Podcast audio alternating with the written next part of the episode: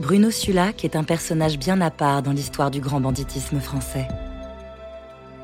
En peu de temps, ce séduisant jeune homme de 25 ans est devenu l'icône d'une génération. Celle d'hommes et de femmes qui, dans les années 80, se révoltent contre une société où l'argent devient roi. Par ses coups d'éclat, sa façon de se moquer des règles et de l'ordre établi, Bruno Sulac a fait de son personnage une légende. Voici l'histoire d'un gentleman cambrioleur aux mains propres.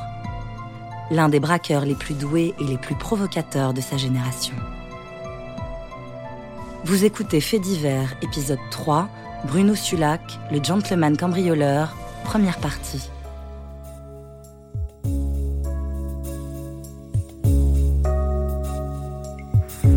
Les années 80. La société érige de nouveaux temples de la consommation, les hypermarchés. 20 septembre 1980, comme chaque samedi après-midi, l'hypermarché de Montélimar est bondé. C'est au moment de l'échange des recettes, alors qu'une des deux caissières se dirige vers la salle des coffres, que Bruno Sulac fait irruption pour mettre la main sur le butin. Janine Barnoin était à l'époque responsable des caisses. Contre toute attente, elle garde un bon souvenir de son agresseur. Au moment où j'ai mis le premier pied pour entrer dans la salle des coffres, il est arrivé cet homme donc qui nous, qui nous a sauté dessus, mais sans nous faire vraiment du mal. Moi, il m'a bousculé, il m'a poussé et il m'a dit n'ayez pas peur, on ne vous fera pas de mal, c'est un hold-up. Du regard, on s'en souvient toutes les deux assez. C'était pas froid, c'était un regard très profond, quoi. mais pas un regard méchant, mais enfin, il avait beaucoup de choses dans ses yeux quand même. Hein. Avec un air nous dire, ben oui, je, je le fais, quoi, mais pas c'était surtout ce qu'il voulait nous faire comprendre, c'est qu'il ne voulait pas nous faire de mal. Ça, alors, il a bien, il a bien insisté. Le séduisant gangster n'est pas seul. Son complice est beaucoup plus menaçant. À plusieurs reprises, il pointe son arme en direction des clients. C'est la panique. Mais un seul regard de Bruno Sulac suffit à lui faire baisser son arme. Sulac avait l'air contrarié. Janine Barnoin, responsable des caisses. Contrarié, je pense que c'est le vrai mot. Il a sauté la, chaîne, parce qu'il y avait une chaîne, et il a rejoint et ils sont partis. C'est lui qui a dû lui dire il faut qu'on s'en bat. Je pense que c'est lui qui a dû faire ça. Les deux femmes ont toutes les raisons d'être terrorisées. Elles ont en mémoire le tragique braquage du supermarché de Béziers, survenu il y a quelques mois, où trois caissières ont laissé la vie. Mais Sulac n'est pas de ces bandits qui ont recours à la violence. Il préfère partir les poches vides plutôt que de risquer de blesser un innocent. Bruno Sulac a été plus, a plus eu peur de faire du mal aux gens que de perdre cet argent. Il l'a perdu, mais il a certainement préféré ça. L'argent devait beaucoup compter puisqu'il faisait des, hold-up, mais je pense que les vies humaines comptaient beaucoup plus. C'est ce qui est à son honneur d'ailleurs. Le braqueur pacifiste poursuit ses hold-up de supermarché avec un inégal bonheur. Pour Sulac, la difficulté consiste à trouver un alter ego qui partage sa philosophie du vol, se tirer plutôt que de tirer. À l'époque, Georges Moréas est l'un des plus grands flics de France. Il se lance sur les traces de Sulac. Pour nous, ça n'a jamais été un truand professionnel. C'était un marginal, c'était un aventurier, c'était ce qu'on voulait. On avait envie de se le faire. pour nous, c'est ce qu'on appelle un beau mec. On voulait se le faire, mais euh, à aucun moment on a pensé. Euh, non, vraiment, c'était personne, je pense, a même, euh, c'est même dit à un moment, on va le mettre au grand banditisme, je crois. Pour nous, c'était des petits braquages, en fait. Hein. C'était des petits braquages, mais pas méchants. Hein. Euh, en particulier, par exemple, les supermarchés, à l'époque, c'était très fréquent que les braquages soient très violents, que ça se passe mal, qu'il y ait des prises d'otages, etc. Ça n'a jamais été le cas avec lui, donc c'était un, petit braqueur.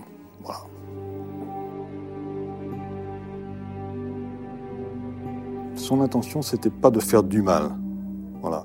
Il, il se mettait dans une situation où ça pouvait arriver, à notre connaissance, c'est jamais vraiment arrivé, mais euh, c'est sans doute ce qui différenciait des, des, des braqueurs traditionnels qui n'ont rien à cirer. Quoi. Je veux dire, ils partent avec une arme, puis ça passe mal, ils donnent des coups de crosse ou des coups de calibre, et, tout ce qu'ils veulent, c'est prendre l'argent et s'arracher. Quoi.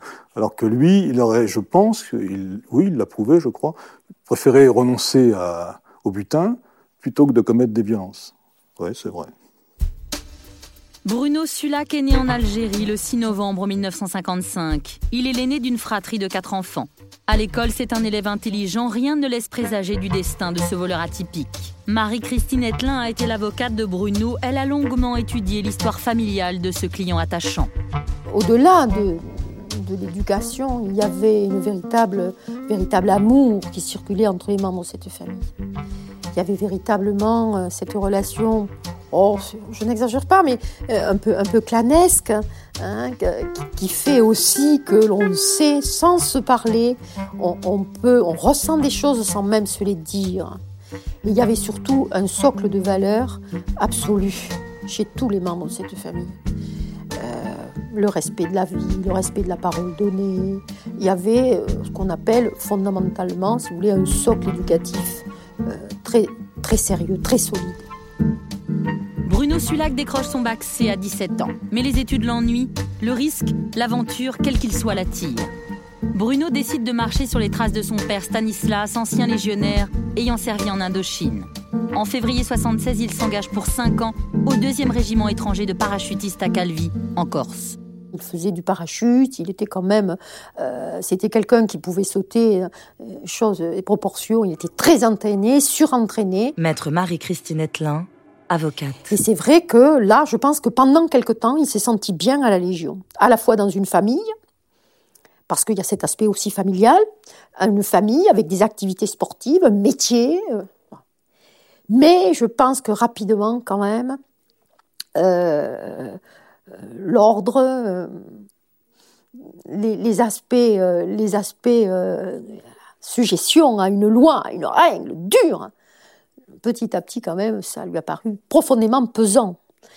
Et il a commencé par quelques petits accros dans le contrat, et là, à ce moment-là, si vous voulez, très rapidement, du jour au lendemain, ça a basculé. Quoi.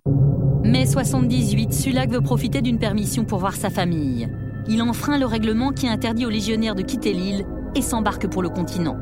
Son absence aurait pu passer inaperçue, mais Bruno est encore à Toulon quand il apprend par la radio que son régiment est parti pour le Zaïre. Valéry Giscard d'Estaing, président de la République, a ordonné aux parachutistes de sauter sur la ville de Colvézi pour sauver des ressortissants français. Pour cet homme d'honneur qui est Sulac, ce rendez-vous manqué avec ses frères d'armes est insupportable. Sulac est porté déserteur. Moi, j'ai vraiment la conviction, contrairement à un certain nombre peut-être de membres de sa famille, qui pensent que c'est là que les choses ont basculé, que cette désertion était inéluctable, que la, Légion, ça collait pas avec sa personnalité. C'était pas lui, quoi. C'était pas lui. Bruno a besoin d'argent, il reprend ses braquages. Février 79, alors qu'il est recherché, Sulac prend le risque de se marier sous son vrai nom. Sulac sera bientôt père et veut transmettre un nom à son enfant. Mais cette démarche civique va précipiter son arrestation. Se marie sous son vrai nom, mais c'est là aussi pour respecter un certain nombre de valeurs. On ne laisse pas naître un enfant euh, que, vous avez conçu dans l'amour euh, sans père. Ça, c'est vraiment l'honneur. On, transmet son nom, on reconnaît cet enfant. Et, c'est une preuve d'amour euh, très importante vis à -vis de cet enfant que d'avoir pris le risque, qui a d'ailleurs, c'est hélas concrétisé, hein, de, d'être interpellé et arrêté, bien entendu identifié. Tout individu euh, euh, en cavale sait parfaitement qu'il ne faut pas se présenter avec ses papiers nulle part. Ça, c'est clair. Et ça, Bruno le savait. Je veux dire, il a pris ce risque-là, encore ce risque-là. Mais il l'a pris justement pour instaurer des liens de droit avec cet enfant. C'est, c'est magnifique. Quatre jours seulement après s'être marié, les gendarmes viennent cueillir le déserteur Sulac. Mais en découvrant dans le coffre de sa voiture des billets de banque, des armes et surtout des chèques à l'ordre d'un supermarché braqué quelques semaines auparavant, les militaires comprennent que le poisson est plus gros qu'ils ne l'avaient imaginé. Confondu pour ses hold-up, Sulac va connaître la détention. Direction la prison de Montpellier, puis en mai 80, c'est le transfert à la maison d'arrêt d'Albi. Mais Bruno Sulac, épris de liberté, n'est pas un homme à supporter l'enfermement. Il va bientôt déposer sa marque, sa griffe, celle du roi de l'évasion. 24 juin 1980, il se fait la belle comme dans les films, après avoir scié les barreaux de sa cellule. C'est la première évasion de Bruno Sulac, la première d'une longue série. Et contre toute attente, Bruno Sulac se dirige vers une autre prison. Le fuyard a une dette d'honneur. Il avait promis à son ancien codétenu, Jean-Louis Segreto, de le faire libérer. Bruno Sulac et ses complices vont investir la prison de Montpellier et, sous la menace de leurs armes, faire libérer Segreto au moment des parloirs. Maître Denis Giraud a défendu avec passion celui qu'il considère encore comme le client de sa vie. dans la prison de Montpellier, l'ancienne prison, qui était une petite prison très dure, euh, euh, avec un espace réduit, et il y, avait, il y avait beaucoup de souffrance dans cette prison. Et il se lie d'amitié avec un type, et il lui donne sa parole qu'un jour, si lui-même arrive à s'évader, eh bien, euh, il viendra le chercher.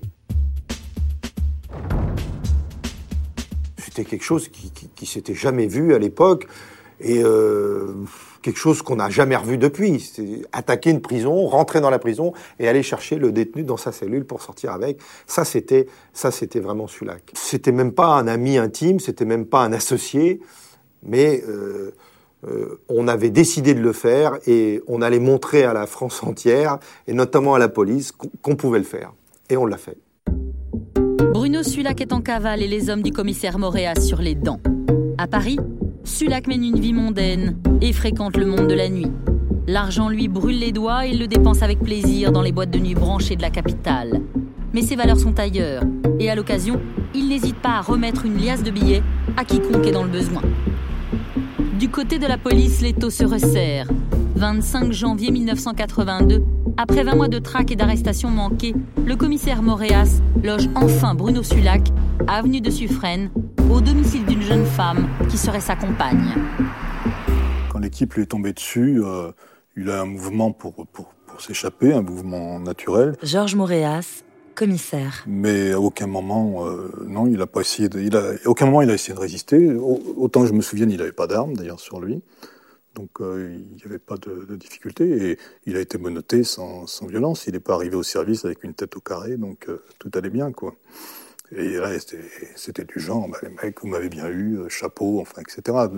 Une certaine une sorte de reconnaissance d'un travail bien fait pour les flics. C'était plutôt sympathique. Je découvrais un, type qui, euh, qui me parlait normalement, quoi. C'était pas c'était pas c'était pas habituel c'était pas un client habituel donc d'un seul coup on parlait de sport on parlait de cinéma on parlait de, n'importe quoi euh, c'était euh, c'était un peu désarçonnant même j'étais un peu euh, ouais c'était un peu bizarre comme comme relation je pense qu'il était curieux de voir comment fonctionnait la police d'une certaine manière non pas pour pour savoir comment on l'avait arrêté, comment. Donc on lui a pas raconté notre vie évidemment, c'était pas le rôle, mais enfin on a essayé de, on a brillé un peu quand même hein, pour lui montrer qu'on n'était pas des imbéciles. et, euh, et, je pense que ça l'a intéressé. Je crois me souvenir qu'il m'a dit, euh, moi j'aurais bien voulu être flic, un truc comme ça. C'est-à-dire que c'était son côté aventurier. Quoi. Il, a, il a choisi une vie d'aventure du côté, de l'autre côté de la loi, mais il aurait pu la choisir du côté de la loi. Quoi. Bruno Sula confie également au commissaire Moréas qu'il lui est impossible de rester derrière des barreaux et qu'à la première occasion, il s'évadera. N'imaginez pas la manière dont il allait se sauver, évidemment, mais euh, on pensait bien qu'il allait se tirer, qu'il allait se faire la belle. Bruno Sula comparaît devant le tribunal de Montpellier pour sa participation à l'évasion de Segreto en août 80. Il écope de trois ans d'emprisonnement ferme. Le retour vers la prison de Lyon se fait en train, sous la garde de cinq gendarmes. Mais malgré l'imposante escorte, l'occasion est trop belle, trop belle pour ne pas envisager la fuite. Sulac a tout prévu. Quelques minutes seulement après le départ du train, deux hommes armés surgissent dans le compartiment, menottent les gardiens, subtilisent leurs armes et libèrent Sulac. La cavale reprend. Les fuyards détalent comme des lapins. Il leur faut une voiture. Alain Rousset va croiser bien malgré lui la route des fugitifs en pleine discussion avec un ami devant son véhicule, il va être pendant quelques heures l'otage de Bruno Sulac. Ils sont venus très vite en courant et puis, euh, surprise, ils étaient armés. Ils avaient, il y en avait deux qui avaient un revolver, il y en avait un qui avait un, Walkman sur la tête, ils avaient un sac aussi. Et ils nous ont très vite menacés avec le, revolver en nous demandant les clés de la voiture. Et euh, bon, machinalement, j'ai regardé mon copain parce que c'était sa voiture. Et euh, il a tardé un peu à donner les clés. Donc, un, un des gars lui a donné un coup de crosse sur la tête. Donc, ils sont un peu avachis. Puis, il a, donné, il a donné la clé. Et puis, il y en a un qui m'a dit ben, Toi, tu viens avec nous.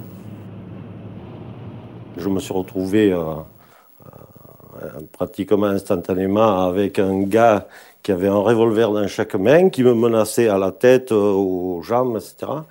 Et sur le coup, j'ai bon, j'ai eu très peur, j'ai eu la vision, j'ai eu. Euh, euh, il m'a semblé que j'avais en face de moi la mort, que j'allais mourir de façon certaine. Donc j'ai pensé à ma fille, à, à ma femme.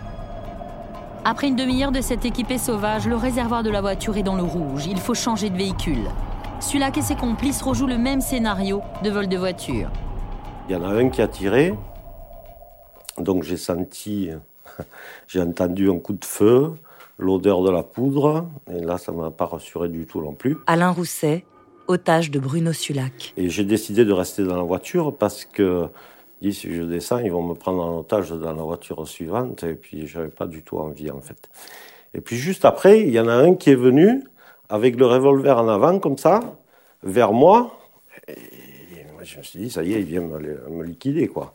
Je me suis recroquevillé dans la voiture autant que je pouvais. Et en fait, il venait chercher son sac. Après, il a pris le sac. J'ai entendu la voiture qui partait. Et puis là, je me suis dit, c'est fini. Il était persuadé que jamais, euh, jamais il ferait usage de son arme. Georges Moréas. J'ai vu tellement euh, dans ma carrière de, gens euh, qu'ils soient truands ou policiers, à un moment ou un autre, euh, utiliser une arme sans, dans une sorte de mauvaise réaction, dans le feu de l'action, par la peur ou par, accident. Enfin, il y a tellement de raisons qui, quand on a une arme à la main, c'est tellement, il faut pas tellement peu de choses pour appuyer sur une détente. Donc, euh, on peut pas dire, on peut pas dire ça. Mais il était persuadé qu'il que son étoile était là. je crois qu'il croyait beaucoup à, sa baraque, en fait. 1982, Sulac est en cavale, une fois encore à Paris. C'est là qu'il trouve celui qui va devenir son alter ego du larcin, le complice qui partage ses idéaux et ses révoltes aussi. Ce partenaire s'appelle Radissa Jovanovic, il a 29 ans et se fait appeler Steve. Il y avait une espèce de complémentarité entre eux qui était euh, magnifique. Maître Denis Giraud, avocat de Bruno Sulac. D'ailleurs, euh, on s'apercevra dans les plus grosses affaires qui leur sont reprochées, ou qui sont reprochées à Bruno Sulac. À mon avis, Bruno Sulac euh, n'aurait pas pu faire ses affaires sans la présence de Steve, qui était à la fois une présence rassurante, efficace, et c'était un duo euh, très efficace, très... Euh, comment dire Très complémentaire. Passer des supermarchés aux bijoux de luxe, comme l'écrit Bruno Sulac à sa famille, c'est ajouter de l'élégance, de la classe et du style à un boulot qui n'offre que trop souvent violence, sang et drame. En ce mois d'octobre 82, la rue Royale et ses bijouteries suscitent bien des convoitises. La porte de cette joaillerie de prestige s'ouvre sans difficulté à Bruno Sulac. Steve monte la garde à l'extérieur, Bruno passe à l'action. Eric Young était policier, il a suivi avec amusement les exploits de celui que la presse appelle déjà le gentleman cambrioleur. Dans cette bijouterie, il y avait des clients et une très belle femme, très très belle femme, euh, qui était avec un, on va dire, comme on a l'habitude de le dire avec ironie, avec son tonton, c'est-à-dire un monsieur beaucoup plus âgé, et qui était là pour offrir la bague de sa vie. Et cette dame allait avoir la bague de sa vie que Bruno Sulac, dans le cambriolage, prend. Et au moment où il la prend, il voit cette femme, cette belle femme, qui le regarde et puis qui, qui est d'un seul coup, qui devient toute triste, qui est paniquée quasiment parce qu'il a pris la bague. Et Sulac se rend compte de ça, mais continue son cambriolage. Et au moment de sortir du magasin, il s'arrête devant la dame, il lui prend la main, prend la bague et lui passe la bague au doigt, en s'excusant et en lui offrant. Et il, échange un regard, mais quasiment d'amoureux, qu'il y a une sorte de coup de foudre euh, entre cette dame et lui. Mais évidemment, il va pas rester là, il va pas. Et il redonne le bijou à cette dame dont elle avait rêvé toute sa vie. Et il part en s'excusant, et il part avec le reste du butin. C'est un peu, ouais, c'est Arsène Lupin, quoi. C'est Arsène Lupin. Les deux compères se délectent. Rien ne semble pouvoir arrêter ces malfaiteurs qui se jouent des riches les plus mens sans jamais se faire prendre. Chaque défi est un jeu. 21 janvier 83, on retrouve Bruno et Steve en promenade dans le quartier de l'Élysée, à deux pas du palais présidentiel. À l'époque, le président de la République française reçoit le chancelier allemand à Paris dans un voyage officiel. Eric Young, policier. Et Sulac discute avec l'un de ses amis et lui dit Qu'est-ce que je pourrais faire pour aller plus haut, plus fort? Le défi. Et il dit bah, Il il y a François Mitterrand avec euh, le chancelier allemand qui vient. Il dit tout Paris, toute la rue du Faubourg Saint-Honoré en particulier. C'est là où, vous savez, Place Vendôme à Paris, là où il y a les magasins de luxe, les bijoux de luxe. Tout ça, ça va être gardé. Il va y avoir plein de flics, plein de CRS, plein de, plein de gendarmes. Il va y avoir les renseignements généraux, les voyages officiels. Et quand même avec l'Elysée juste à côté. Donc toutes les rues sont gardées. Et Bruno Sulac décide de cambrioler en plein jour devant le chancelier allemand et le président de la République française cette bijouterie et il attend que les deux hommes d'État passent devant lui pour rentrer dans la bijouterie et enlever tout ce qu'il y avait dans la vitrine, comme il faisait d'habitude, en barantinant, il mettait souvent les menottes aux gens pour pas qu'ils parce qu'il évitait véritablement qu'il y a le moindre aspect de violence, même un début, un prémisse de violence, et puis il partait. Et quand il revenait, c'était, il avait fait un défi, il avait fait un exploit. Et pour mieux savourer sa victoire et s'assurer que cet exploit lui sera bien attribué, Bruno passe un petit coup de fil à son vieil ami, le commissaire Moréas. Mais ça fait tout à fait partie du personnage. Un petit peu de, provocation. Et puis en même temps, je veux dire, tout ça n'est pas sérieux quand on rigole. Quoi. Et c'était vraiment l'impression euh, qu'on pouvait avoir avec lui. C'est-à-dire que, bon, je fais des trucs, mais dans le fond, euh, c'est pas très sérieux, quoi. La vie est courte, on peut aussi s'amuser, quoi. Tu vois, toi t'es flic, moi je suis truand, mais bon, qu'est-ce que ça change? On peut toujours parler. T'as tué personne, j'ai tué personne, tu vois. C'est comme ça que ça se passe. C'était pas pour essayer de savoir quelque chose de ma part, c'était. Ouais, c'est pas amusant de jouer tout seul, quoi. Ici, euh, si, on joue, il faut qu'il y ait un adversaire. Donc euh, j'étais devenu son, adversaire, son adversaire un peu amical en quelque sorte entre guillemets. Alors plusieurs fois, je lui ai dit bon, écoute, ça suffit. Maintenant, on va se voir, on va discuter, on va essayer de faire le point. Il me disait oui, oui, oui, oui. Et puis euh, oui, mais tu vas m'arrêter, tu vas venir avec des avec d'autres, tout ça. Je dis non, non, je viens tout seul. Euh, on parle. Rendez-vous à tel endroit. Alors il venait pas évidemment. Puis après il me rappelait, il me disait ouais je t'ai vu, hein, t'étais là, mais j'ai pas osé venir parce que je me suis dit t'es flic, tu vas m'arrêter, etc. Je dit t'avais des chances quand même. Moins d'une semaine plus tard, la même équipe repasse à l'action, toujours à Paris. Cette fois-ci, leur cible est un must. Bruno et Steve s'en prennent à la plus prestigieuse des joailleries françaises, Cartier.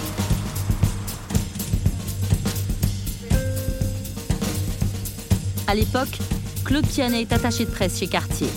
Elle va devoir apprendre à connaître ce voleur élégant.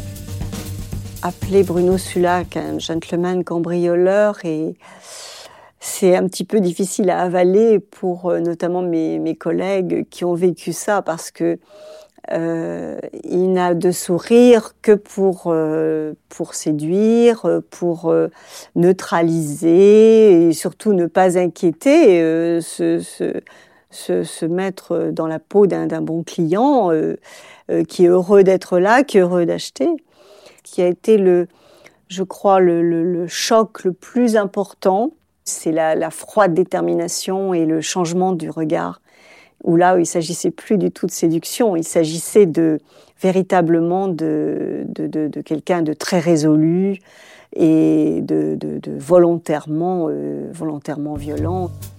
Après avoir soulagé la boutique Cartier Paris de 10 millions de francs, Bruno n'en a pas terminé avec la marque. Il apprécie la qualité et la finition de ses joyaux. Direction Cannes, ses plages, sa croisette et surtout sa luxueuse joaillerie Cartier, à deux pas des plus beaux palaces de la Côte d'Azur. Nous sommes le 19 août 83 quand Bruno et Steve défient à nouveau la police, mais aussi l'enseigne Cartier.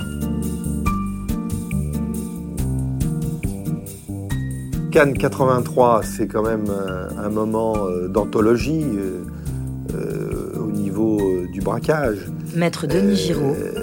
Vous avez deux types qui se présentent en plein mois d'août. Vous imaginez la croisette avec tous les touristes, le monde qui va et qui vient. Et vous avez deux types qui se présentent. Il y en a un qui va rester à l'extérieur et qui va faire le vigile. Ça, c'est Steve, toujours avec euh, son petit talkie-walkie noir. Et vous avez euh, Bruno Sulac qui rentre euh, habillé en tennisman avec sa raquette en short et, sa petite tenue blanche et qui demande, selon la technique habituelle, à, pouvoir regarder quelques belles pièces et qui après sort son arme et très calmement va neutraliser tout le monde, euh, va neutraliser le, signal d'alarme et va ressortir avec un sac euh, bourré euh, de bijoux d'une valeur fabuleuse. Il a une phrase, il dit « Je suis rentré comme un tennisman, c'était déguisé en et je suis ressorti avec la fortune de Björn Borg. C'était à l'époque le grand champion Björn Borg. Eric Jung. Donc il y a, il y a ça qui a marqué vraiment l'imaginaire, parce qu'il y avait cette facétie, euh, dans, dans l'action. Il y avait ce côté amusant euh, de se déguiser, enfin se déguiser, oui, véritablement, enfin de s'habiller en tennisman, le culot qu'il avait, puis quand même de prendre la, la plus belle bijouterie qu'il y avait à l'époque en vitrine dans le monde entier. Le beau tennisman emporte en quelques minutes près de 40 millions de francs en bijoux. Braquer une des plus prestigieuses bijouteries de France en short et chaussures de sport, il n'y avait que Sulac pour le faire avec un tel aplomb. C'était pas possible de continuer comme ça. Parce que son histoire d'amour avec Cartier, euh, ça commençait à faire lourd. Claude Pianet, bijoutière chez Cartier. Bruno est un esthète, il aime le beau. Chez Cartier, il n'a pris que les plus belles parures, les plus travaillées. Parmi ses œuvres d'art, un magnifique briquet panthère dont il n'existe que quatre exemplaires au monde. S'il a certainement dû négocier des pièces euh, pour euh, avoir quelques financements, ça, c'est incontestable. Maître Marie-Christine Etlin. Il y a en tout cas des pièces qu'il a conservées. Je vais dire qu'il avait conservées, euh, qui étaient les pièces de plus grande valeur, des pièces de, artistiques. En particulier ce briquet panthère, il m'avait dit qu'il me le ferait rendre. Et il m'avait dit, en effet, euh, cette pièce-là et quelques autres euh, ne peut pas rester cachée il faut qu'elle soit vue, il faut qu'elle soit vue par tous. Et il m'avait dit, vous verrez, vous verrez. C'est la seule et unique fois de votre vie où vous aurez en main des pièces d'une telle beauté. Vous verrez, vous avez les, diamants, les yeux, quand on ouvre. Il m'a décrit ces, ces, briquets que je n'ai bien sûr jamais vus de ma vie. Hein. On il m'a décrit ces briquets et, et c'était c'était la beauté dont il parlait. C'était pas, c'était pas ce que ça valait. Je ne sais même pas s'il en, en, avait une idée, vaguement, mais peu importe. C'était pas un problème d'argent, c'était pas un problème de valeur. C'était véritablement la beauté, et il m'a dit je vous ferai rendre ces pièces. Bruno Sulac est recherché par toutes les polices de France. Il doit lever le pied et se faire rapidement oublier. Il rend secrètement une dernière visite à son avocat. Un jour, il passe au cabinet. Euh, c'est juste après Quartier Cannes et je, je, lui dis, euh, euh, je lui dis, euh, c'est fini, tu peux plus revenir, tu peux plus rester. si tu restes, c'est des années, des années, des années d'emprisonnement. toutes les affaires de supermarché n'ont pas été jugées. les bijouteries, chaque bijouterie, c'est un vol à main armée avec une affaire supplémentaire. Donc là, je, suis très conscient de ce qu'il attend au niveau judiciaire et je lui dis que le, le, passif est énorme. Donc, euh, je ne sais pas s'il s'en rend compte, mais moi, je sais qu'en tant qu'avocat, euh, ce qu'il attend, euh, c'est une chape de plomb. Alors, Bruno Sulac part pour le Brésil. À l'époque, ce pays d'Amérique latine représente un peu une terre promise. Mais à Rio, à côté des plages et des hôtels de luxe, Bruno découvre une autre réalité, celle des favelas, des enfants des rues et de la misère. C'est un choc. Après plusieurs semaines de clandestinité à organiser les conditions matérielles de sa nouvelle vie, Bruno Sulac rentre en France. Il doit régler ses dernières affaires.